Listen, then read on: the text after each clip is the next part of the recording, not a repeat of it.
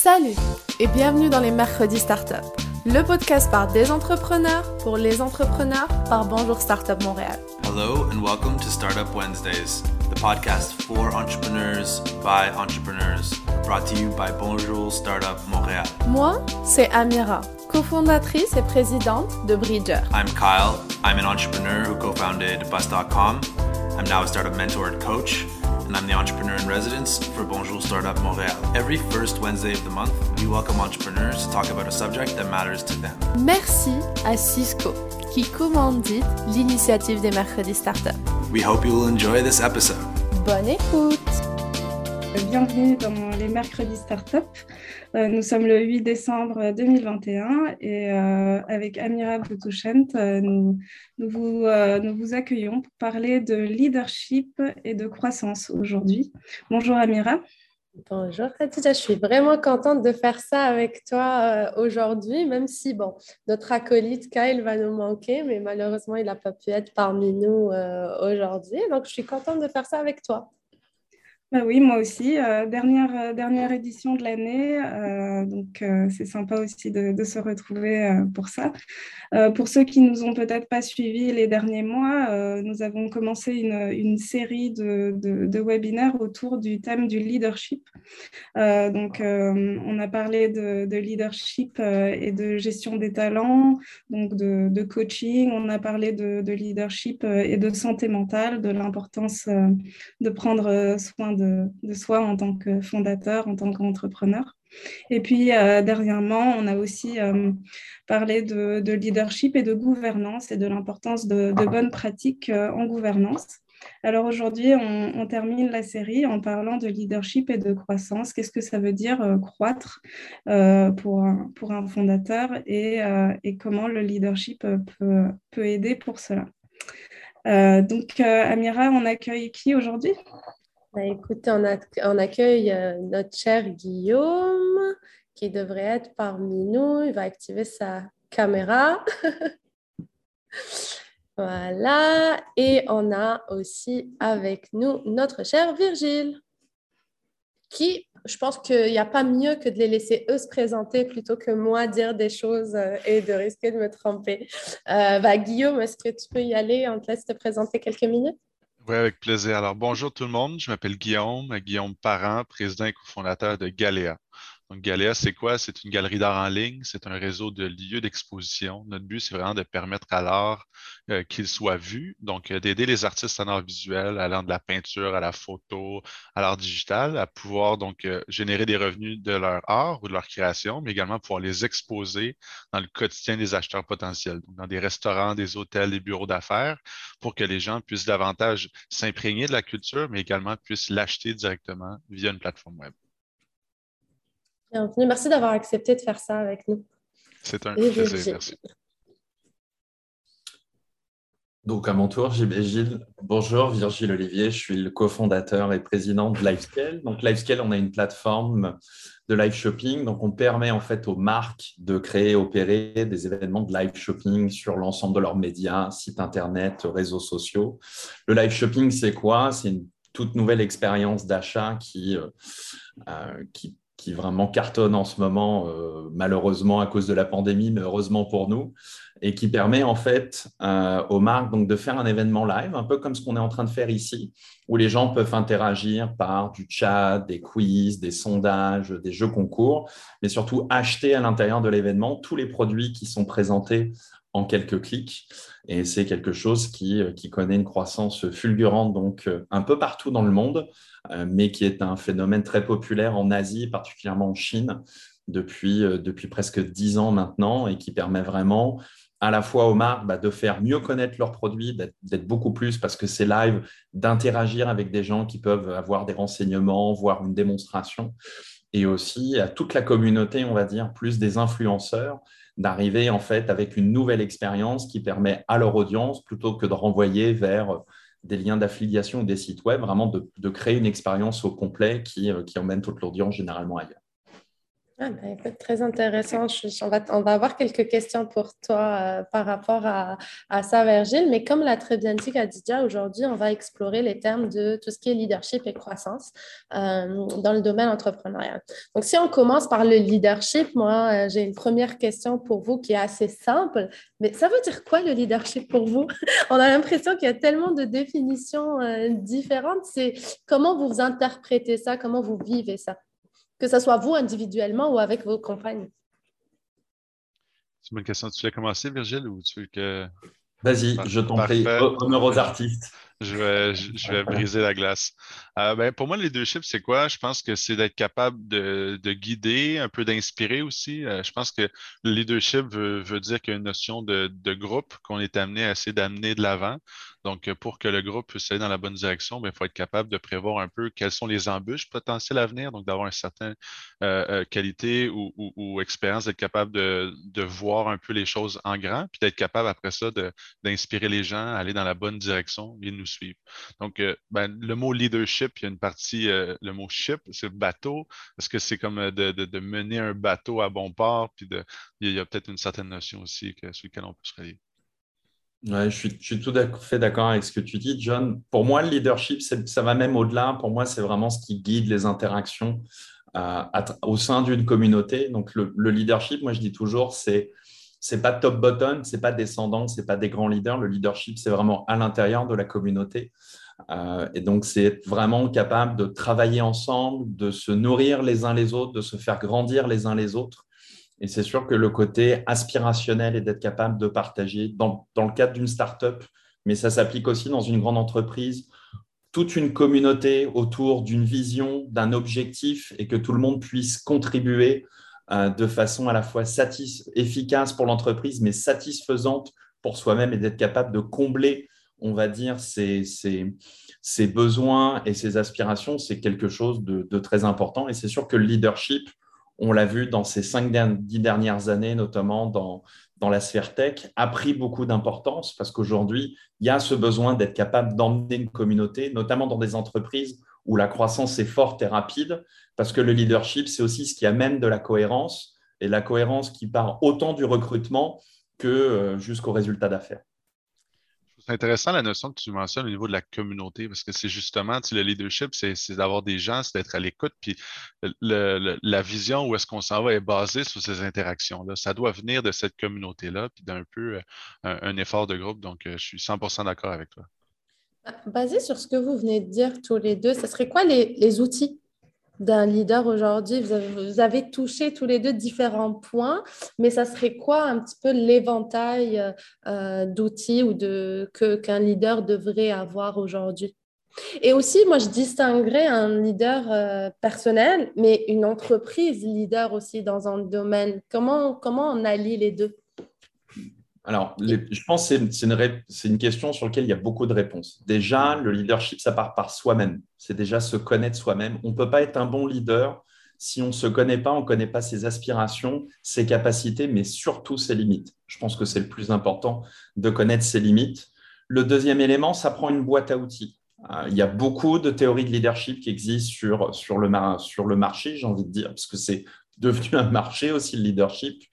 Euh, moi, en ce qui me concerne, je veux dire, tout ce qui a, tout ce qui trait à l'école, ce qu'on appelle l'école de Palo Alto, ou l'intelligence émotionnelle, moi, sont des choses qui viennent driver un petit peu la façon dont, euh, je conduis l'entreprise et la façon dont j'essaye d'aider mes équipes aussi à, progresser au quotidien, parce que c'est au sens, le leadership permet autant de progresser dans son quotidien professionnel que personnel. Et ensuite, euh, ça vient par vraiment définir très rapidement, parce que le leadership vient, vient aussi orienter la culture d'entreprise, c'est comment on va pouvoir définir très simplement, mais très fortement, une culture d'entreprise dans laquelle ce leadership vient transparaître. Nous, par exemple, chez Livescale, euh, quand on a pivoté vers le live shopping et qu'on a fait vraiment notre premier fundraising, on a presque rebâti l'entreprise en prenant quatre piliers, quatre valeurs, pas euh, la dizaine de, de valeurs qu'on voit dans beaucoup d'entreprises où c'est genre euh, mon obsession, c'est le client. Non, parce que ce n'est pas forcément vrai et ce n'est pas forcément là-dessus qu'on peut bâtir une culture interne d'entreprise. Mais le leadership, c'est vraiment des outils qui doivent rester très simples, très compréhensibles à tout le monde Et l'élément clé aujourd'hui dans le leadership, c'est l'empathie. Donc, c'est comment je suis capable de me mettre au niveau de l'autre, de comprendre comment il fonctionne, de comprendre ses aspirations pour établir une relation qui devient un lien de confiance. Parce que quand ce lien de confiance est fort, surtout dans une startup, bah c'est là qu'on ne peut pas dire quelque chose qui va aller très loin et qui va grandir très vite. Oui, puis je pense que justement, tu, viens de mentionner, Virgile, au niveau de, c'est les, gens puis les relations. Je veux dire, c'est extrêmement important d'être capable de comprendre ces connexions-là, puis d'être capable de les écouter. Puis c'est aussi, on a mentionné au niveau des, limites. Donc, c'est de savoir un peu, savoir s'écouter, savoir quelles sont nos limites, autant personnelles que pour l'équipe, mais d'être aussi capable de se demander est-ce que ces limites-là, des fois, elles devraient être repoussées un peu? Est-ce qu'elles doivent être challengées? Et c'est des fois ces moments-là qui vont nous permettre d'aller à un autre niveau puis de pouvoir évoluer aussi. Fait que je pense qu'à travers nos limites, des fois, il faut aussi être capable de, se poser les bonnes questions. Et au niveau des outils, ben, c'est ça, tu l'as mentionné, il y a certaines euh, euh, façons de penser, il y a certaines ressources aussi qui existent, que ce soit podcast, vidéo, lecture, qui nous permettent de pouvoir s'inspirer de ce qui est fait ailleurs. Mais après ça, il faut être capable de l'adapter à notre réalité, à notre marché, à notre entreprise, et à notre culture d'entreprise aussi. La culture d'entreprise étant primordiale pour pouvoir amener l'entreprise à un certain niveau. C'est intéressant, euh, vous parlez tous les deux de l'importance de, d'une vision commune du leadership, d'un leadership collectif. Et puis d'ailleurs, vous êtes tous les deux cofondateurs de vos entreprises. Euh, j'aimerais savoir aussi euh, comment, euh, comment vous avez construit ce leadership commun avec vos, vos cofondateurs et comment ça a inspiré le leadership et la culture de votre entreprise? Je pense que chez Galéa, on est, on est donc, euh, si, je peux me on est trois cofondateurs. Donc, il y a moi-même, Guillaume, il y a Lindsay Chang, qui est cofondatrice et directrice d'opération, et Mike Olson, qui est notre euh, secrétaire général, qui est en charge des finances et des ressources humaines.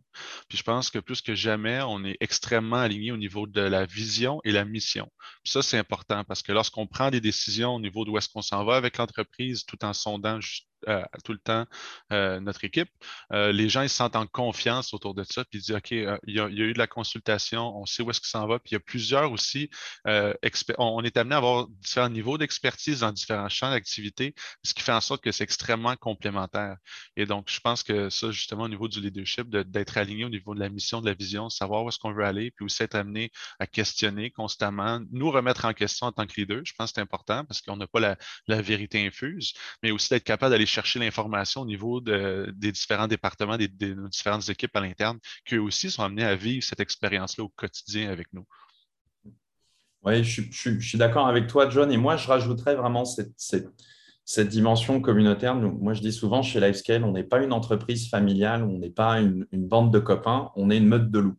Et la meute de loups, elle, se qualifie comment? C'est que dans une meute, vous avez un mâle alpha qui entraîne le reste du groupe nous, le twist chez Lifescale, c'est que le mal alpha, en fait, c'est tout le monde dans l'entreprise parce qu'en fonction du sujet, il y a un leader sur un sujet où il y a quelqu'un qui va se positionner là-dessus. Donc, c'est vraiment être capable à un moment donné, surtout si je prends moi encore l'exemple de Lifescale, on est dans une culture où la diversité est une valeur importante. Donc, ça veut dire quoi? Ça veut dire que sur les 27 employés, vous avez 13 nationalités, euh, un tiers qui vient d'Asie, un tiers d'Europe, un tiers d'Amérique du Nord. Donc, ça crée beaucoup aussi de challenges parce que les relations interculturelles, elles ne sont pas tous les jours évidentes. On en apprend beaucoup, mais ça pose aussi des challenges.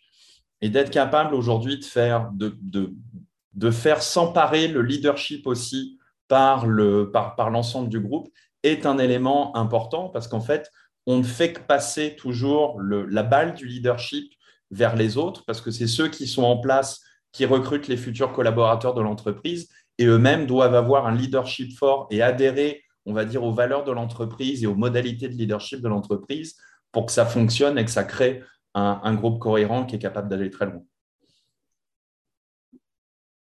Euh, j'aimerais, j'ai un follow-up sur ça, Virgile. Est-ce que euh, avec ce modèle, tu penses que tout le monde peut être un leader? Pour moi, tout que... Mhm. Oui, pour moi, tout le monde est un leader à, un leader à sa façon. Il y a plus ou moins des bons leaders. Les bons leaders, ça va dépendre du niveau d'empathie, c'est-à-dire du niveau mhm. d'écouter, de comprendre les autres et puis de, je veux dire, souvent on oppose le leadership au management. Alors, la, la, frontière est un petit peu plus floue que ça, mais c'est vraiment la capacité, là on en revient à la base du leadership, c'est d'entraîner les autres vers une vision commune. Mais pour moi, tout le monde est un leader. Après, ça peut être des leaders techniques, ça peut être des leaders organisationnels, ça peut être des leaders, on va dire, de, partage. Nous, il y a des gens dans l'entreprise dont une fonction innée qu'ils ont dans le leadership, c'est d'être capable, on va dire, de rassembler les autres, de célébrer les, beaux événements qu'on peut avoir, d'amener finalement de la, de la, cohérence dans les équipes. Et, mais pour moi, tout le monde peut être un leader. Et de toute façon, être un leader, ça s'apprend. Moi, je, pour vous faire une confidence, il y a très très longtemps, quand j'ai commencé à m'intéresser au sujet, j'ai fait un test d'empathie. Je me disais, bon, je suis dans une fonction un peu commerciale, je dois être un super leader. J'étais catastrophique, mais vraiment catastrophique. Donc très loin de l'image que je pensais renvoyer ou que j'avais de moi-même et j'ai appris à devenir, euh, à devenir un leader. Et aujourd'hui, je sais que un des éléments qui est important pour moi, c'est, et c'est ce que disait aussi John, c'est la lecture, la formation, choisir un peu son modèle de leadership, parce qu'il y a beaucoup de méthodes.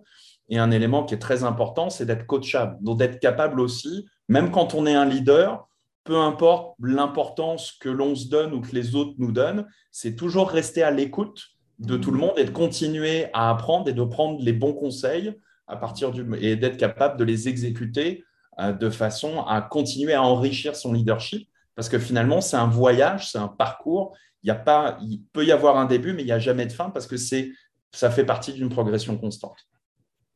Alors justement, si, pardon, si, si c'est une qualité, une particularité, le leadership qui peut, qui peut s'apprendre, euh, comment, euh, comment, selon vous, euh, on peut, on peut, on peut l'acquérir De quelle manière? Il y a un élément super important que Virgile a mentionné, puis pour faire un lien avec ça, en fait, on, prend souvent pour acquis que le leadership veut dire davantage, ou on le relie souvent à l'aspect de management. Mais il y a aussi des leaders techniques. Donc, euh, dans une organisation, des gens qui peuvent être amenés à monter des échelons, à euh, gérer des équipes, mais il y a des gens qui, à l'instar de ça, peuvent des experts de leur domaine, puis ne pas nécessairement être amené à avoir des ressources qui vont être amenés à gérer, mais à devenir une ressource interne euh, qui, est un expert de son, de son industrie, de son filon, quand on pense au développement web ou, ou, à d'autres facettes d'une entreprise. Et ces gens-là, par leurs actions, par l'innovation qu'ils vont amener, vont devenir des leaders en soi à même l'organisation. Donc, ça aussi, je trouve que c'est super important. Et au niveau, donc, euh, en lien avec la question que tu as demandé, donc, euh, c'était, peux-tu répéter, excuse-moi, exactement? Là? Oui, c'était bah, dans, dans, la, dans la même euh, ligne que vous disiez que tout le monde peut être leader et euh, justement, c'est donc une qualité qu'on peut, qu'on peut acquérir. Mmh euh, on a parlé de coaching, mais quelles sont, quelles sont les manières justement d'être un, un meilleur leader? Quels sont les outils? Mais je pense qu'à la base, il faut aussi avoir peut-être un, certain, une certaine envie euh, d'être, euh, d'être un leader, ou du moins, des fois, ça se peut qu'on soit mis dans un contexte ou une situation où est-ce qu'on n'a pas nécessairement le choix d'essayer de, s'élever ou d'élever les gens autour de nous, mais ça prend toujours aussi un, certain désir. Maintenant, au niveau euh, des outils, je pense que l'environnement, l'écoute, les gens qui sont autour de nous, c'est, primordial. Puis, tu sais, j'écoutais il n'y a pas trop longtemps une, conférence de, Dominique Gagnon de, de Connect Go qui mentionnait que aujourd'hui, en fait, euh, en tant qu'entrepreneur, il est amené à avoir accès à plusieurs ressources de mentorat, mais qui est également amené aujourd'hui à pouvoir euh, fournir ou du moins euh, mettre en relation certains mentors avec des ressources humaines de son équipe. Puis je trouvais le modèle fantastique. C'est une chose que justement on a implémenté chez Galéa. On voyait des gens à l'interne qui avaient un réel désir de devenir davantage des leaders, soit au niveau des connaissances, au niveau euh, management. Et donc, euh, euh, certains de nos employés aujourd'hui sont amenés aussi à avoir des mentors, qui sont amenés à rencontrer avec une certaine fréquence, puis qui ça leur permet de se challenger, d'avancer, puis de devenir des leaders à même le département. Fait que je pense que d'être à l'écoute, puis d'être capable de voir un peu quels sont les besoins, puis après ça, d'être capable de fournir les ressources pour les personnes en question, pour pas seulement s'élever en, tant qu'individu, mais en tant qu'entreprise, parce que l'entreprise essentiellement est composée de l'ensemble des individus, et donc euh, je pense que ça doit commencer, puis ça doit définitivement mettre l'emphase sur, l'aspect de la communauté, puis donner les bonnes ressources au bon moment. Dans certains cas, euh, les gens vont attendre que les besoins remontent, mais je pense qu'aussi en tant que leader, c'est une, une, question de questionner justement notre équipe puis de ne pas nécessairement attendre que les besoins arrivent, mais des fois d'essayer de les voir d'avance. Donc, euh, si on voit qu'il y a des problèmes ou certaines choses sont amenées à bloquer, bien, des fois, il y a des raisons pour ça, puis d'être capable de questionner, puis de demander est-ce que ça serait de la formation, est-ce que ça serait des, experts conseils dans leur industrie qui pourraient nous accompagner? Donc, je pense que ça aussi, c'est une piste de solution, du moins, pour contribuer favorablement. Moi, je ferais la différence déjà entre deux choses, c'est le souhait de devenir un leader et améliorer son leadership. Si on prend vraiment le leadership, je pense que ça part déjà d'un constat, c'est de dire je veux réparer quelque chose qui est cassé ou que je perçois de cassé. C'est je peux atteindre un plafond de verre parce que j'arrive pas à évoluer dans ma carrière professionnelle. J'ai des fois du mal avec les autres parce que j'ai parfois des convictions fortes que les autres ne partagent pas ou que j'arrive pas à faire partager. Donc c'est ce besoin un peu de résoudre quelque chose qui est cassé, qui est souvent l'élément déclencheur pour prendre conscience. Et on se rend rapidement compte qu'en fait, c'est cette notion de leadership, cette notion d'emmener les autres et de convaincre les autres. Et là, en effet, il y a plein de formations, il y a énormément de lectures. Et souvent, ce qui est assez passionnant, c'est que les lectures et les ouvrages qui ont été écrits souvent dans les années 20 ou dans les années 30, comme un ouvrage de Marie Meeker qui est euh, sur le, leadership dans, dans, le domaine commercial, c'est incroyable comme c'est tellement, on va dire, moderne comme ouvrage, parce qu'on se retrouve, on, retrouve des situations qu'on pourrait chacun vivre au Best Buy quand on va acheter un ordinateur, tellement c'est, moderne. Donc, ça veut dire aussi que c'est quelque chose qui existe depuis très, très longtemps. Donc, il y a des choses qui existent sur le marché, mais ça part vraiment d'un cheminement personnel. Et ce cheminement, il n'est pas toujours évident parce qu'on peut s'entendre dire des choses euh, et puis ça peut remettre, remettre, on va dire, en cause euh, certains éléments de soi, mais généralement, quand on arrive à développer son leadership, on en retire beaucoup plus de satisfaction dans son quotidien parce que justement, on est beaucoup plus animé par des sentiments positifs, même si ça demande un travail sur soi et puis un peu de méthode et de rigueur pour pas repartir, on va dire, dans ces vieux mécanismes. Donc, c'est pour ça que c'est toujours cette notion de parcours, mais ça part avec la volonté de dire, je veux faire mieux, je veux devenir meilleur, et parce qu'aujourd'hui, je suis peut-être malheureux ou pas efficace, je sens que je pourrais faire mieux, mais j'y arrive pas. Donc ça part vraiment de ce constat-là. Et ensuite, des outils, il y en a énormément qui existent sur le marché. Puis je pense aussi, on, est très chanceux à, Montréal. C'est peut-être qu'on ne le reconnaît pas parce qu'on ne l'a pas nécessairement vu euh, ailleurs, mais on a un écosystème startup extrêmement fort qui a, un réel désir d'être là, de nous accompagner aux différentes étapes de l'évolution de notre startup. Quand on pense à, Montréal Inc. ou les différents programmes d'accompagnement aussi au niveau des incubateurs, des accélérateurs. Puis c'est toutes des ressources qui sont là pour nous aider puis nous accompagner puis nous permettre de nous challenger aussi aux différentes phases de l'évolution de notre entreprise et qui ont définitivement aussi un impact au niveau de notre leadership en même temps. Ben, en fait, j'aimerais vous challenger un petit peu sur le leadership encore. Euh, je ne sais pas si vous connaissez, vous avez tous les deux parlé de, différentes personnes puis de différentes ressources. Euh, moi, j'aime beaucoup Bernie Brown, qui est une Américaine qui travaille sur la vulnérabilité et qui, euh, ben, je pense qu'il y a des TED Talks et ce genre de choses, des, conférences où elle est, mais ils, ont fait une étude sur 20 ans sur le leadership et elle parle beaucoup du fait de dare to lead, donc d'oser être un leader, d'oser agir de manière à, à, l'idée. Et dans leur recherche, eux, euh, ils disent que l'empathie est, est, très importante, mais la première chose qui ressort, c'est le courage. Il dit qu'un leader est euh, principalement courageux et a ce courage de prendre des décisions qui parfois ne sont pas forcément les plus faciles à prendre. Comment vous, Comment, ça, comment, vous, comment vous intégrez ça? Qu'est-ce que vous en pensez par rapport à ce que vous venez déjà de, de, de, dire? Alors, nous, c'est marrant, DARE, donc oser en français, c'est notre valeur numéro 3. Nous, on a quatre mhm. valeurs qui sont la diversité, euh, qui sont en fait diversity, dare, deliver, delight. Et oser, c'est évident qu'à un moment donné, pareil, moi, je l'attacherais moins au leadership qu'au fait d'être un leader. D'être un leader à un moment donné, euh, surtout dans une entreprise de technologie ou, peu importe le domaine, c'est d'aller là où les autres ne vont pas, c'est de prendre l'initiative. Euh, donc, c'est pour ça que pour moi, le courage, oui, c'est le courage de prendre des décisions difficiles. Et pour en revenir sur l'écosystème de start-up, beaucoup de start-up pendant la pandémie ont dû prendre des décisions difficiles. Et je prends l'exemple d'Andrew de State 22. Moi, je suis très admiratif de comment il a réussi à retourner tout ça. Mais il a dû prendre des décisions courageuses, mais courageuses pourquoi? Parce qu'elles n'étaient pas faciles à prendre. Mais c'est pour ça que le, courage, moi, je ne suis pas forcément d'accord. Et puis, je ramène ça beaucoup au leader euh, par rapport au leadership. Et c'est sûr que pour être leader, il faut, il faut vouloir aller sur des territoires où les autres ne vont pas. Nous, avant la pandémie, euh, quand je parlais de live shopping à tout le monde, tout le monde me regardait avec des yeux écarquillés en disant mais ça marchera jamais, c'est euh, c'est quelque chose que, qu'ils font qu'en Chine. Nous, on est au Canada ou on est aux États-Unis. On n'achète pas comme ça. Et nous, on persistait en disant non, non, c'est justement, on osait le fait de dire si, si, c'est quelque chose qui va marcher parce que quand on analyse plein d'éléments autour du live shopping, il y a énormément de similarités parce qu'à la fin de la journée, et c'est quand on travaille dans une entreprise diverse, on se rend compte qu'on est finalement beaucoup plus proches les uns les autres que l'on est éloigné malgré des cultures différentes.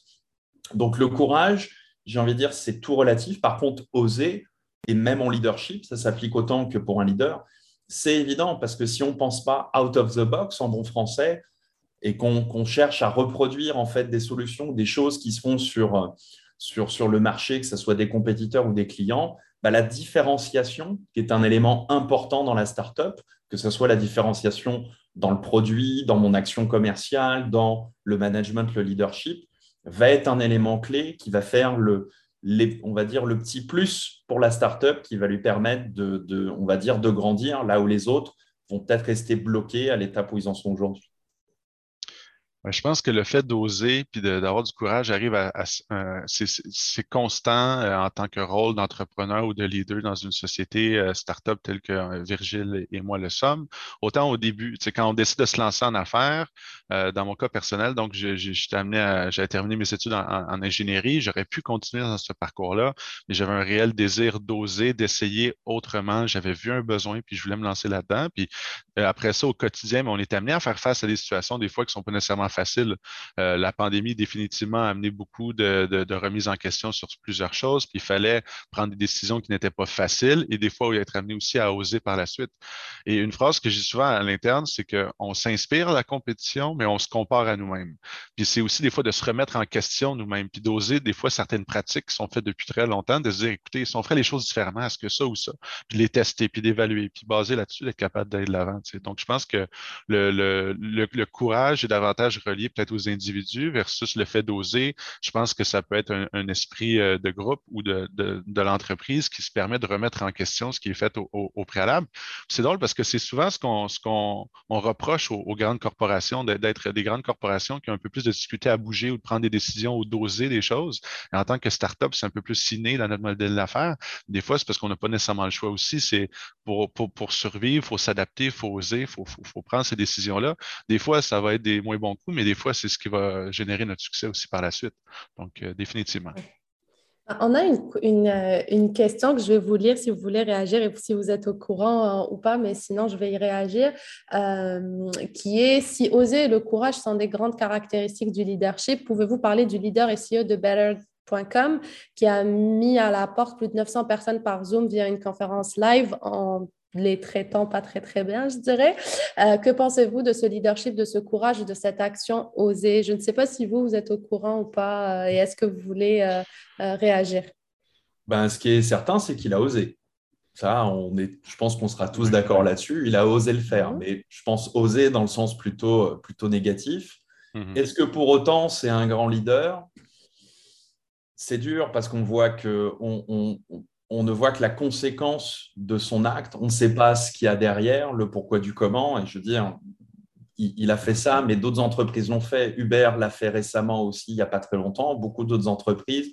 Je pense que là, c'est au-delà de est-ce que c'est du courage ou oser, ou est-ce que c'est pas plutôt autre chose qui est une nouvelle pratique, pour le coup, de management et de gestion des ressources humaines, qui est de dire en pandémie, on est tous sur Zoom, on recrute des gens sur Zoom, donc, pourquoi on ne terminerait pas les gens sur Zoom Je pense que c'est plus l'évolution des pratiques de ressources humaines euh, qui, sont en train d'arriver, qu'on peut considérer heureuses ou malheureuses. Mais euh, malheureusement, ouais, c'est des choses qu'on verra, qu'on verra de plus en plus avec des entreprises. Par contre, ce que ça traduit en termes de leadership, c'est qu'on peut imaginer qu'à l'intérieur de l'entreprise, la notion humaine et empathie, elle ne doit pas être très, très élevée. Ça, c'est une mhm. certitude. Parce que moi, de ce que j'ai compris, c'est que les gens sont arrivés au call, ont été licenciés sur le champ immédiatement, sans avoir une préparation en amont, sans avoir forcément des discussions en aval. Ça, pour le coup, c'est un manque d'empathie. Donc là, c'est un manque de leadership. Mais de licencier 9 personnes, 900 personnes d'un coup sur Zoom, très Je à pense que la question n'est pas de les Ouais. licencier sur Zoom ou pas. Je pense que c'est plus la manière dont ça a été fait parce qu'il a quand même euh, utilisé des mots assez durs euh, de ce, qu'en- de ce que Mhm. j'ai lu, mais il s'est excusé. hein, déjà. Euh, et puis, euh, moi, je, je dirais qu'on peut aussi le voir de l'inverse. C'est peut-être qu'il n'a pas osé faire les choses différemment. Peut-être que c'est parce que tout le monde le fait comme ça qu'il n'a pas eu le courage de faire les choses de manière plus empathique. Moi, je, je le vois aussi un petit peu comme ça en disant c'est c'est facile de le faire comme ça, de juste allumer un Zoom, dire écoutez, c'est bon, vous êtes tous virés. Pour moi, c'est pas oser grand-chose, c'est pas avoir beaucoup de courage, mais de se Mhm. dire je vais prendre le temps de traiter mes employés avec un peu plus d'empathie et je vais avoir le courage d'y faire face aussi et donc de leur annoncer les choses d'une manière un peu plus, euh, euh, je dirais, humaine. Euh, c'est peut-être ça, oser, c'est peut-être ça ce que nos, malheureusement, nos, beaucoup d'entreprises aujourd'hui manquent, c'est qu'on a l'impression que d'oser, c'est prendre la décision. Mais très souvent, c'est non, ça, c'est la façon facile de le faire. Comme tu l'as dit, Virgile, plein d'entreprises ont fait ça. Mais il y en a d'autres qui l'ont fait bien plus humainement que, que certaines. Et c'est pour ça qu'on en entend parler plus euh, de certaines que d'autres. Donc, c'est aussi ça le leadership, peut-être, c'est d'oser commencer à réfléchir aussi à tout ça de manière complètement différente et ne pas juste essayer de transmuter littéralement ce qu'on faisait dans nos bureaux à- au monde virtuel et à- là, en- pense- où on va. Là, si je peux me permettre, je pense que c'est vraiment l'élément révélateur pour moi, c'est de dire c'est clairement une entreprise dans laquelle le niveau d'empathie en interne doit forcément être très très faible parce que pour toutes les raisons que tu viens d'expliquer, ça démontre un, manque clair d'empathie, le fait de faire ça. Ouais, puis qu'au niveau de la, culture à l'interne, donc c'est pas nécessairement une culture où peut-être euh, autant les gens au niveau du onboarding que lorsque les gens sont amenés à quitter, est amenés à le valoriser, puis il y a peut-être des choses qui auraient pu être faites différemment. Je n'ai pas écouté l'entrevue, je suis au courant d'eux, puis je sais que les- on, on peut facilement aussi juger le contexte. Euh, donc, il y a eu, euh, de par ma compréhension, une annonce de levée de financement qui accompagnait ça. Donc, les gens remettaient en question pourquoi on est amené à licencier du genre si en plus il y a du financement qui arrive par la suite avec SoftBank. On ne sait pas non plus ce qui se passe à l'arrière, mais je pense que dans le cadre du, vidéo qui a été publié, euh, je pense que définitivement au niveau de, de mettre l'humain à l'avant puis au centre des préoccupations, c'est pas ce que j'ai ressenti dans, dans les images qui ont été, qui ont été vues, mais en même temps, on ne sait jamais, mais il y a vraiment une, une façon de faire les choses, puis définitivement dans ce cas-ci, euh, ça n'a pas été, euh, ça n'a pas été fait. Moi, je dirais il faut du courage de mettre l'humain au centre euh, de nos différentes euh, activités. Mais bon, on va transitionner à la prochaine partie, sinon, on va rester là euh, encore très longtemps. Je pense que tout ce qui est humain est très important, mais bon. Et donc, on a parlé de leadership. Puis on va un petit peu passer à la, au côté croissance. Donc, déjà, est-ce que vous pensez de manière euh, très, euh, très, euh, très rapide, est-ce que pour pouvoir gérer une croissance et avoir une bonne croissance, il faut être un leader. Euh, et comment vous définissez, vous, la croissance? Vous, êtes, vous avez tous les deux deux entreprises qui ont fait des levées de fonds, qui ont connu un beau, une belle croissance euh, cette dernière année. Donc, comment vous l'avez vécu, cette croissance? Comment, comment vous vous positionnez par rapport à ça? Je pense qu'au niveau de la croissance, il y a des éléments qui sont définitivement affectés de par le leadership, mais il y a aussi plein de facteurs externes qu'on ne peut pas nécessairement contrôler. Tu sais, c'est qu'est-ce qui se passe dans l'environnement, dans le marché et autres, qui nous permettent de pouvoir bénéficier d'eux. Euh, mais c'est aussi donc au niveau de, de, comment on peut définir euh, la croissance. Ça peut être autant avec euh, des, des, KPI bien précis, dans notre cas, donc le nombre d'artistes, le nombre de lieux d'exposition, le nombre de transactions, mais c'est aussi au niveau de la notoriété qui peut être important aussi. Puis, en tant que startup technologique qui va chercher du financement, mais le but, ce n'est pas non plus de, favoriser des revenus à court, court terme euh, au profit de la vision ou de où est-ce qu'on s'en va. Donc, c'est d'être capable d'avoir, oui, des, métriques pour être capable de quantifier, cette croissance-là, mais en même temps, au niveau du leadership, je pense que il y, a, il y a plusieurs euh, euh, facteurs au niveau de qui sont, qui sont externes ou, qu'on n'a pas nécessairement le, le, contrôle dessus, mais c'est aussi le leadership va venir nous permettre d'être capable de, favoriser les prises de décision, ou du moins les réflexions en lien avec les opportunités externes à nous. Et là, c'est comment qu'on va être capable de les saisir dans le but de continuer à croître. Je pense que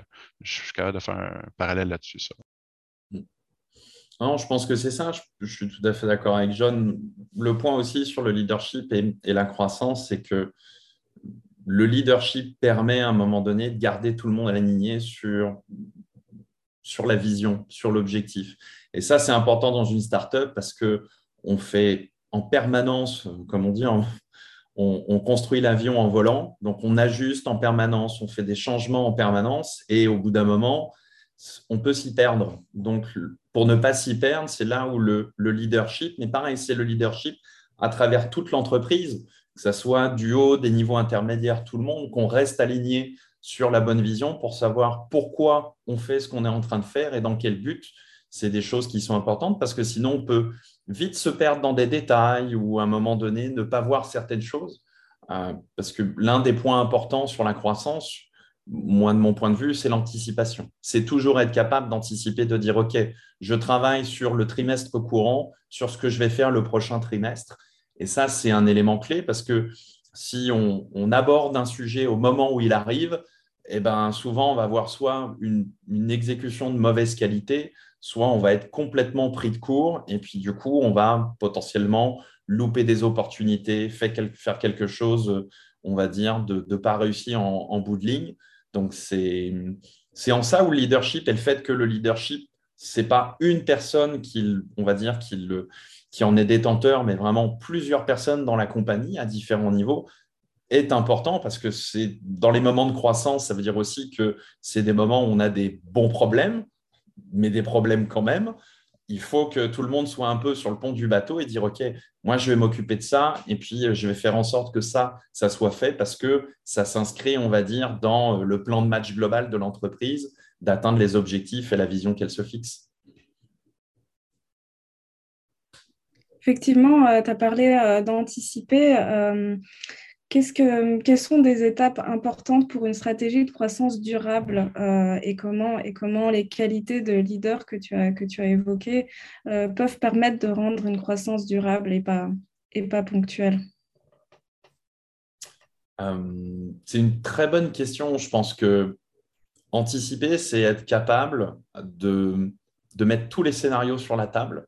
Et de, moi, je dis souvent en interne, c'est d'être capable d'écrire des synopsis de dire s'il se passe ça, qu'est-ce que je dois préparer pour vraiment être capable d'anticiper un peu comme un arbre décisionnel tout ce qui peut se passer par rapport à une situation, ce qui fait que quand la situation se produit, on, est capable d'exécuter très rapidement parce que on a un mini plan de match, mais des fois le mini plan de match, ça fait juste deux lignes de dire il faut que je fasse telle action si jamais tel événement se produit. Donc ça, l'anticipation, c'est clé parce que quand on est en croissance, tout grandit. Donc, il faut recruter, il faut signer plus de clients, il faut satisfaire les clients, il faut grandir son produit. C'est énormément de contraintes qui sont simultanées. C'est là où, dans, une startup, c'est souvent problématique, c'est que dans une entreprise traditionnelle, on est plus sur une croissance incrémentale. Donc, on augmente son chiffre d'affaires, ses équipes, tout est proportionné. Et là, l'exécution, euh, quand elle est bien maîtrisée, se passe bien. Dans une startup, tout peut explosé. Demain, euh, Guillaume peut arriver avec euh, Christie's qui dit J'adore ce que vous faites, on veut scaler votre business avec 1000 clients.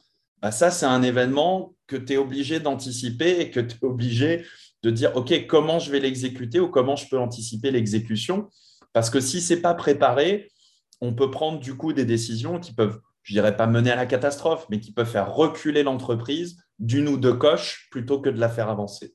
Donc ça, c'est vraiment des éléments qui sont assez importants. Et je pense que ce que nous a appris aussi la Covid, c'est de dire il faut être capable d'envisager tous les scénarios. Nous, je sais qu'en termes de live shopping, on était en train tranquillement de, finir notre très belle année. Et puis, juste avec l'apparition du, du nom Omicron comme variant de Covid, on a tout d'un coup euh, le nombre de leads qui a re-explosé par trois, juste parce que des clients se sont dit Ah, il y a un nouveau variant qui arrive, mon commerce va bientôt fermer, il faut que j'accélère sur ma transition numérique et il faut que j'accélère sur le fait de faire du live shopping. Donc, tout ça, c'est des choses qu'on doit être capable, sur lesquelles on doit être capable de s'emparer. Et nous, par exemple, par rapport au Covid en particulier, c'est des choses qu'on a mis sur la table en disant si jamais il y a un nouveau variant qui arrive, voilà les impacts que ça aura, voilà comment il faut se préparer En, rebondissant sur ça, euh, Virgile, excuse-moi Guillaume, mais j'aimerais vraiment rebondir sur le fait que ben, la COVID fait que l'environnement est beaucoup plus risqué. Qu'est-ce que vous avez fait concrètement chez LifeScale? C'est quoi les mécanismes que vous avez mis en place pour gérer votre croissance dans cet euh, environnement risqué, sachant qu'une hypercroissance apporte son lot de risques aussi? Euh, donc, c'est quoi les mécanismes concrets ou les conseils concrets que tu donnerais à d'autres dans la même position Alors là, je vais, je vais rebondir sur ce que disait Guillaume tout à l'heure. Je pense que c'est un peu cette notion de leap of faith. C'est un peu le saut de la foi. Vous êtes dans Indiana Jones, euh, dans, dans, le troisième épisode où il doit traverser un cratère et il n'y a pas de pont. En fait, il y a un pont, c'est juste qu'on ne le voit pas. C'est obligé de dire est-ce que j'y vais ou pas? Donc d'avoir suffisamment de KPI et de métriques, donc de se dire par rapport à ce que j'ai mesuré, je sais que ça va dans la bonne décision et je dois être capable de prendre la bonne action. Parce que pareil, il y a tellement de choses. Une forte croissance, ça veut dire qu'il faut recruter plus vite, il faut onboarder plus vite, il faut être capable de répondre potentiellement à une demande qui est beaucoup plus diversifiée que son, que cœur de, de client. Donc, comment je suis capable d'adapter mon marketing, mon discours, éventuellement mon produit pour servir les différentes opportunités, ça va très, très, très vite. Donc, c'est à un moment donné, le fait de dire, ben, je, je, fais un peu ce saut de la foi et j'y vais avec suffisamment de conviction et de métrique, c'est toujours cet équilibre entre le pilotage par les chiffres et le gut feeling. Qu'est-ce que me dit mon instinct et qu'est-ce que me dit l'instinct de mon équipe qui dit oui, oui, ça, je sais qu'on a telle typologie de clients, euh, ils, ils, veulent faire telle chose, il faut qu'on aille dans ce sens-là. Et c'est vraiment d'être capable de balancer les deux dans tout type de thématique pour prendre les meilleures décisions, mais ni être trop dans l'un ni trop dans l'autre. Des boîtes qui sont que sur les chiffres, j'ai envie de dire en temps de Covid, parce que le Covid continue d'une certaine façon, euh, elle prend aucune décision. Donc ça, c'est le modèle grande entreprise dont parlait Guillaume, c'est on reproche souvent aux grandes entreprises de pas ou peu innover, bah, parce qu'elles sont pilotées par les chiffres et chaque action, chaque initiative doit être mesurée. Et au début de sa vie, une startup, c'est que au feeling. Donc, c'est là où il faut avoir une attitude et, un leadership qui est très balancé entre les deux pour être sûr de prendre plus de bonnes décisions que de mauvaises décisions.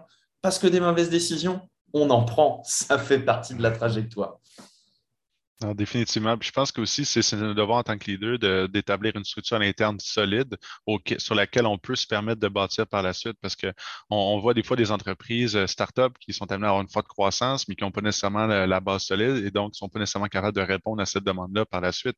On parlait tantôt le fait d'anticiper ou d'être capable de. Je pense que l'anticipation, c'est presque un muscle tu sais, qui se travaille euh, au fil du temps. Puis le plus tôt qu'on incorpore ça dans notre start-up ou dans notre entreprise, ben, on est amené à pouvoir la tester avec les défis qu'on vit à ce stade-là de croissance. Et au fur et à mesure qu'on est amené à évoluer en tant qu'entreprise, davantage d'employés, davantage de clients, davantage de pays desservis, bien, cette anticipation-là est capable d'évoluer au même rythme et on est capable de euh, regarder différents scénarios qui pourraient arriver, qu'est-ce qui pourrait euh, être la conséquence de, donc au niveau des, des arbres décisionnels, par exemple, que, que mentionnait. Fait je pense que c'est important d'avoir une base solide sur laquelle on est capable d'évoluer par la suite, ce qui nous permet, lorsque des situations telles qu'on l'a vécu avec la pandémie, d'être capable de, des fois de se remettre en question puis de réagir parce qu'on a l'assurance ou une certaine assurance qu'on bâtit sur une base euh, fertile qui va nous permettre de pouvoir se déployer notre plein potentiel à ce moment-là. Oui, c'est intéressant. Vous avez parlé donc de la situation sanitaire comme un contexte qui a, qui a changé vos, manières d'envisager euh, la croissance et puis de vous, de vous euh, ajuster aussi à, la demande. Parfois, il y a d'autres risques qui peuvent, euh, avoir un effet sur la croissance, que ce soit euh, des risques techniques euh, ou, autres. Comment est-ce que vous avez, dans, le cas de vos deux entreprises, envisagé la croissance lorsque vous avez connu ce genre d'obstacles ou de risques et comment, vos qualités ou en tout cas vos outils de leader vous ont permis d'y arriver? Peut-être Guillaume, si tu veux, euh, si tu veux commencer. Oui, Amira, tu fais y aller? Ouais, je vais juste appuyer le point de Radija en vous disant que, euh, en plus au Québec, on parle beaucoup du risque lié au manque de main d'œuvre. Donc, euh, si, si vous pouviez aussi peut-être toucher ça du point, ça pourrait être intéressant. je pense qu'en tant qu'entreprise technologique, on a aussi un, un, réel désir et ou devoir d'avoir des solutions qui sont capables d'avoir du rayonnement à l'international. Puis pour ça, il faut que nos solutions soient capables de scaler avec la demande. Donc, nous, il faut qu'on soit amené à prendre les décisions, puis des fois prioriser des choses davantage du côté technique qui n'auront pas nécessairement un impact des retombées fantastiques à court, court terme, mais qui va nous permettre de croître avec le temps. Si on parle souvent des, différents risques au niveau des ressources humaines, euh, définitivement, c'est sûr que c'est un enjeu ici au niveau du recrutement. On voit de plus en plus des gens qui recrutent à l'international également. Euh, puis maintenant qu'on est amené à évoluer à l'international chez Galéa, c'est le genre de choses qu'on commence à considérer dans certains points. Mais, mais un point, je trouve, qui est, peu souvent mentionné, euh, du moins dans l'écosystème startup au Québec, c'est la, notion également de dette technique. Je pense qu'il faut prendre en compte aussi euh, de supporter l'ensemble des départements, que ce soit au niveau des ventes avec les bonnes ressources, mais aussi ou, ou opérationnel ou marketing ou autre, mais aussi au niveau de l'équipe produit ou du développement. Il faut être capable aussi de prendre en compte qu'on ne veut pas s'amasser avec une dette technique trop importante qui va nous permettre de, de pouvoir euh, ralentir les mécanismes par la suite. Donc, je pense que c'est, oui, de focuser sur le devant puis sur les prochaines étapes, mais de constamment aussi avoir un œil sur la machine actuelle, comment elle est amenée à opérer pour être capable de l'optimiser pour qu'elle puisse être capable de suivre aussi. Puis je pense que c'est important de dédier du temps, des ressources, puis beaucoup plus d'attention que, que certaines personnes le font peut-être aujourd'hui. Non, c'est sûr, la, la, dette technique est, est, un vrai sujet parce que c'est souvent la conséquence de nos actes. Donc, quand à un moment donné, au tout début de la vie de l'entreprise, on tourne le produit, on cherche plein d'initiatives, ben, toutes ces initiatives, elles créent un reliquat et ce, reliquat, à un moment donné, il faut le purger. Et ça, c'est vrai que c'est en effet un vrai sujet. Mais euh, je, voulais adresser à Mira mon cheval de bataille dont tu as parlé, c'est les ressources. C'est sûr que les ressources aujourd'hui, c'est clé c'est un, un, vrai problème. Moi, je suis très attristé parce que moi, je suis un immigrant. Je suis arrivé au Québec il y a trois ans. J'avais monté l'entreprise ici euh, deux ans auparavant. Et c'est sûr que malheureusement, au Canada, le Québec est un peu en retard parce que nous, on attire beaucoup de main-d'œuvre de l'étranger, l'étranger au sens large, même hors Québec, parce qu'on n'arrive pas à trouver de ressources au Québec pour deux grandes raisons. Un, tout, on va dire les logiques euh, des programmes d'immigration ben, sont défavorables au Québec par rapport aux autres provinces. Moi, j'ai des cas très concrets de gens qui ont commencé chez moi, qui sont partis deux semaines après en disant ben, Moi, je sors de l'Université d'Ottawa, je viens d'apprendre qu'en fait, la résidence permanente, ça prendrait deux ans au Québec, alors que six mois à l'Ontario. Ben, du coup, je suis obligé à contre-coeur de partir pour m'installer en Ontario. Ça, c'est un fait. Et malheureusement, j'ai peu entendu, on va dire, de, réponses concrètes au niveau gouvernemental là-dessus. Et puis ensuite, il y a un deuxième événement dont on ne, on va dire, on ne mesure pas encore les conséquences. C'est qu'avec le télétravail qui, se met en place, qui est devenu maintenant une norme mondiale, hormis dans certains euh, pays très spécifiques comme le Japon, par exemple, mais sinon, c'est une norme mondiale. Ça veut dire que toutes les grandes entreprises qui étaient notamment concentrées dans la Silicon Valley, mettre en place des nouvelles politiques de recrutement où aujourd'hui elles disent moi c'est simple, un ingénieur, un bon développeur, je vais le payer 300 000 US dans la vallée. Euh, il y a des très bons développeurs au Québec et à Montréal. Je prends le coût de la vie, bah, j'enlève la différence de coût de la vie entre San Francisco et Montréal et je vais euh, aller chercher des euh, bons développeurs à Montréal à 180 000 dollars canadiens qui feront la job, ils sont chez eux, ils sont très bien. Et ce qui fait que pour les entreprises locales, et on a besoin d'une économie locale, on a besoin d'une communauté qui est forte parce que on, compétitionne avec beaucoup d'écosystèmes à, travers le, monde, autant aux États-Unis qu'en Europe, bah, ça devient un vrai problème. Parce que quand vous êtes une start-up, euh, surtout dans, on va dire, dans les premiers cycles, donc tout ce qui est euh, préamorçage, euh, seed, série A, jusqu'à, on va dire, la série B, où ça va un peu mieux, mais même série A comprise, compétitionner face pour recruter un bon développeur face à Facebook qui va peut-être payer 50%, 30 à 50% plus cher que vous pour ce développeur-là, ça va vite devenir compliqué. Donc, c'est sûr que la pénurie de talents, et là, je rejoins Guillaume sur ce point, c'est les talents techniques, mais c'est les talents produits, c'est les talents sales, c'est les talents marketing, c'est tous les talents. On a une vraie pénurie. Et de l'autre côté, on a un incroyable avantage, c'est que Montréal est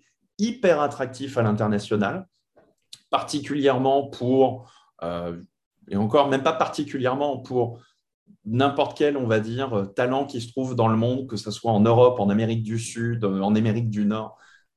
Montréal a une superbe image. Et c'est vrai que moi, pour être immigrant, moi, je suis très bien Montréal parce qu'il y a énormément d'atouts euh, dans cette ville et puis plus globalement au Québec. Et on n'en profite pas.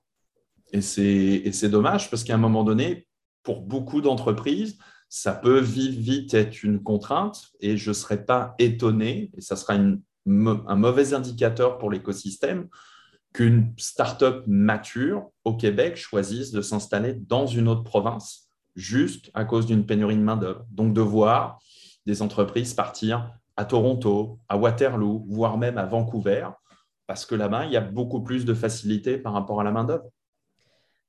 Virgile, du coup, qu'est-ce qu'on peut faire en tant qu'écosystème pour mieux aider nos startups dans leur croissance?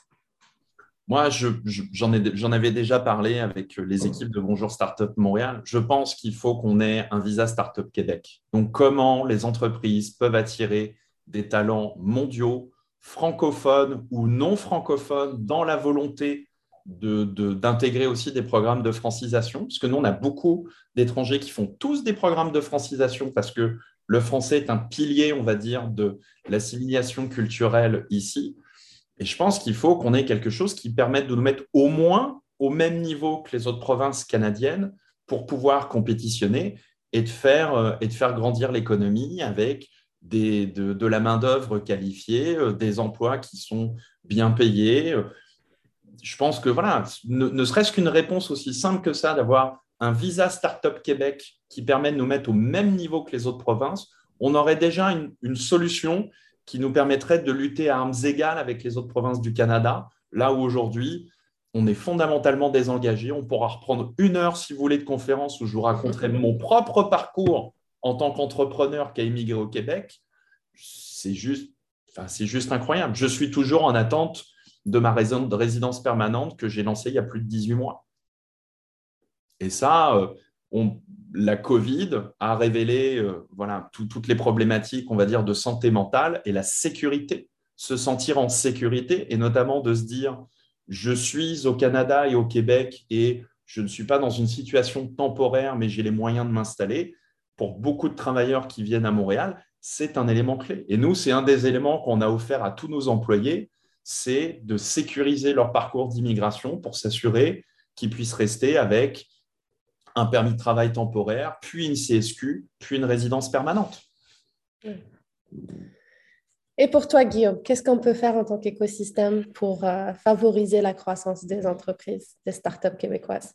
Oui, je pense pour, pour favoriser la croissance des startups québécoises, je pense qu'il y a déjà des bonnes actions qui sont mises en place aujourd'hui, tant au niveau de, de l'accompagnement et de l'écoute, parce que chaque startup, chaque compagnie est différente, puis une réalité différente. Donc, d'être capable de justement nous accompagner en fonction de notre stade, puis de où est-ce qu'on veut aller. On a tous des aspirations aussi qui sont différentes et propres à nous, mais c'est aussi de faire rayonner les bons coups euh, dans un réseau qui est encore plus grand puis à l'international, parce que je pense qu'une des choses qui, à, travers les programmes de startup que, que j'ai eu la chance de, de faire au niveau de mon parcours, c'est qu'il y a eu un stade, un déclic à un moment donné où euh, on voit souvent les entreprises ailleurs dans le monde, aux États-Unis, à Silicon Valley par exemple, puis on est amené à les mettre sur un piédestal parce qu'on voit, ah, ils sont donc bien cool, ils ont donc du financement et autres, mais on est amené à compétitionner sur la même, au même niveau. On a le même, tu sais, c'est une question d'avoir les aspirations, puis après ça, ben, on est capable de compétitionner contre eux, peu importe où est-ce qu'on est à travers le monde.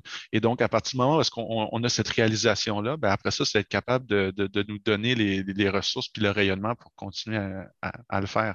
Mais je pense que c'est donc de continuer à inspirer les entrepreneurs, qu'on puisse comprendre qu'on est accepté, qu'on est écouté et d'être valorisé aussi là-dedans. Puis donc, on l'a mentionné au niveau des, des ressources, au niveau des employés, la santé mentale est extrêmement important. je pense que c'est également un des sujets que vous avez déjà abordé avec les mercredis startup. Je pense qu'également peut-être avoir accès à des ressources tant au niveau euh, euh, du leadership team, mais aussi des, équipes, s'il y a des rabais ou des choses comme ça, des programmes qui peuvent exister pour nous permettre d'être encore plus sains dans cette mentalité-là, parce qu'on s'entend que partir une entreprise de, zéro, c'est pas pas le statu quo, c'est pas quelque chose qui est, traditionnel. Donc, il y a extrêmement des remises en question, des défis qu'on est amené à vivre. Et donc, d'avoir peut-être davantage de, ressources pour accompagner les entrepreneurs sur ce sujet-là, je pense que ça peut que faire du bien, ça va que bénéficier euh, pour le futur. Juste deux phrases pour aller dans ton sens, Guillaume. Je pense qu'en effet, il ne faut pas avoir peur au Québec de se dire on veut construire des startups qui ont un impact mondial ou une visibilité mondiale Moi, je suis très libre d'en parler parce que je pense que 99% de nos clients, notre chiffre d'affaires est en dehors du Québec. Mhm. Et, ça, aujourd'hui, moi, j'ai beaucoup vu dans, des startups que j'accompagne, que je mentor, un peu cette obligation de dire fais tes preuves au Québec avant d'aller ensuite, euh, on va dire, conquérir le Canada, puis le reste du monde. Et je pense que non, from day one, il faut se dire non, on veut monter des startups qui ont des ambitions internationales, surtout sur des secteurs, des métiers, des innovations où il n'y a pas de compétition, parce que des fois, cette étape de d'abord faire ses preuves au Québec peut prendre beaucoup de temps pour plein de raisons positives ou négatives avant d'aller à l'international. Et, je pense qu'il ne faut pas avoir peur aujourd'hui euh, des, ambitions, parce que quand on voit des, voilà, des super startups euh, qui sont devenues des grandes entreprises comme Lightspeed, qui sont, qui sont nées au Québec, je veux dire, Lightspeed, aujourd'hui, c'est un fleuron québécois ou, ou même Dialogue, parce qu'ils ont fait leurs preuves au niveau au moins du pays, mais souvent à l'international. Et je pense que ça aussi, c'est peut-être un petit changement dans le, dans le mindset. Et je parle de Montréal, mais mhm. ça doit être la même chose pour des startups qui sont à Sherbrooke, à Trois-Rivières ou à Québec. Il ne faut pas, faut pas avoir peur. Et je pense que de penser global, ou tout du moins de penser zone, c'est-à-dire zone Amérique Day One, c'est important. Et que du coup, il faut que dans tous les acteurs institutionnels, ça se sente aussi peut-être un petit peu plus de prise de risque, parce que souvent la grosse différence et, comme dans Guillaume, on parle beaucoup avec des investisseurs, une des différences fondamentales qu'on voit aussi, c'est le, le fait de parier un peu plus, d'investir un peu plus sur la vision plus que sur les chiffres. Mhm. je pense que c'est un petit biais culturel qui manque encore un peu dans beaucoup de régions du monde, que ce soit en Asie, en Europe du Sud. Les investisseurs ont passé ce cap, donc ils investissent beaucoup plus, donc avec plus de risques sur le long terme et la vision des entreprises et de leurs entrepreneurs. Et c'est sûr qu'au Canada, puisque c'est plutôt canadien, ça prendrait de dire voilà, on veut, on veut vraiment y aller et vraiment challenger, parce qu'il y a des super champions en devenir, notamment au Québec. Et de par le fait qu'on est basé au Québec, donc des fois, on va prendre pour acquis que les, premiers clients ou, les, les, adapteurs qui seraient plus adhérer à notre solution seraient ici, mais ce n'est pas toujours le cas. Puis on le voit dans certains cas aussi, des startups vont commencer à avoir un, un rayonnement à l'international dans d'autres territoires. Puis par la suite, ça, ça va débloquer des portes ici au Québec parce que les gens voient les applications concrètes qui sont faites ailleurs. Puis par la suite, ils veulent l'adapter à leur solution. Et donc, ce que je vois aussi, ou, un, genre de conseil que je t'amène à donner un peu à, des entrepreneurs autour de moi, c'est donc chez Galéa, notre but était de devenir le plus, et ça l'est toujours, le plus grand réseau de distribution d'œuvres d'art à travers le monde. C'est un statement qui est, qui, bold, qui est gros, mais ça a, amené, ça a été amené à, guider nos prises de décision puis nos actions qui nous ont permis d'arriver où est-ce qu'on est aujourd'hui. Et si à, l'époque, on s'était limité à devenir le plus gros Québec, on aurait été peut-être un peu plus, euh, euh, euh, on aurait eu un peu plus peur, on aurait pris moins de risques, etc. Puis il faut être capable de justement se dire, on veut prendre ce risque-là, puis voici nos ambitions. Et donc, tel que, Virgile vient de mentionner, on dirait que des fois ailleurs dans le monde, cette aversion au risque-là est un peu plus déjà passée, puis ils sont, ils sont prête à encourager. Donc, euh, peut-être d'avoir une certaine ouverture. Puis, des fois, les solutions ne font pas toujours à 100 du sens, mais c'est d'y croire, puis d'essayer, puis on va s'adapter en cours de route. Eh bien, merci. Merci, Guillaume. En tout cas, on a bien compris. Euh, euh, la leçon du point de vue de l'écosystème. on, a, une belle feuille de route pour, pour aider les entrepreneurs à, rayonner, comme vous l'avez dit, c'est important, mais aussi à grandir, que ce soit au Québec ou à l'international. Euh, on, a, on a bien pris des notes de, notre côté. Euh, et je voudrais, je voudrais en profiter, on, on, arrive à la fin de notre, de notre webinaire, alors je voudrais vous remercier d'avoir partagé euh, toutes, toutes vos impressions avec nous pendant, pendant une heure. je pense qu'on a appris beaucoup de choses sur ce que vous étiez en tant que leader et comment, et comment aussi d'autres peuvent s'en inspirer. Euh, nous aussi, on a appris beaucoup de choses. Euh, Amira, je pense que tu pourras, tu pourras écrire euh, un billet sur le leadership après, après avoir animé toutes ces, toutes ces sessions. et puis, je voudrais remercier aussi Cisco, qui est notre partenaire et qui nous a soutenus pendant toute cette année pour organiser ces webinaires. Amira, as-tu un petit mot pour la fin? Ben, merci à Guillaume et à Virgile. Vraiment, c'était une discussion. Je pense qu'on aurait pu continuer encore longtemps. Différents sujets où on aurait pu creuser puis aller bien plus loin. Mais merci, euh, merci d'être avec nous pour clôturer cette, cette année de Mercredi Startup. Et puis à toutes les personnes qui nous écoutent, merci d'avoir été avec nous. Puis euh, on se retrouvera en 2022. Effectivement, euh, toute l'équipe de Bonjour Startup, on, travaille fort sur la version 2022 euh, euh, des mercredis Startup et on vous en dira bientôt plus. en attendant, on, vous souhaite, même s'il est encore un peu tôt dans le mois, mais on vous souhaite quand même de belles fêtes de fin d'année et merci Guillaume, merci Virgile, merci Amira. Merci tout le monde pour cette opportunité et joyeuses fêtes à tous. Merci. Bye bye. bye bye. Merci à tous de nous avoir suivis. Pour ne rien rater des prochains épisodes ou pour en savoir plus sur l'initiative des mercredis startup, vous pouvez aller sur notre site web www.bonjourstartupmtl.ca ou encore vous pouvez nous suivre sur nos réseaux sociaux et ou vous inscrire à notre infolette. Si le podcast vous a plu, vous pouvez nous soutenir en nous mettant un 5 étoiles sur Apple Podcast. Et bien sûr, n'oubliez pas de nous dire en commentaire quel sujet vous aimeriez qu'on aborde.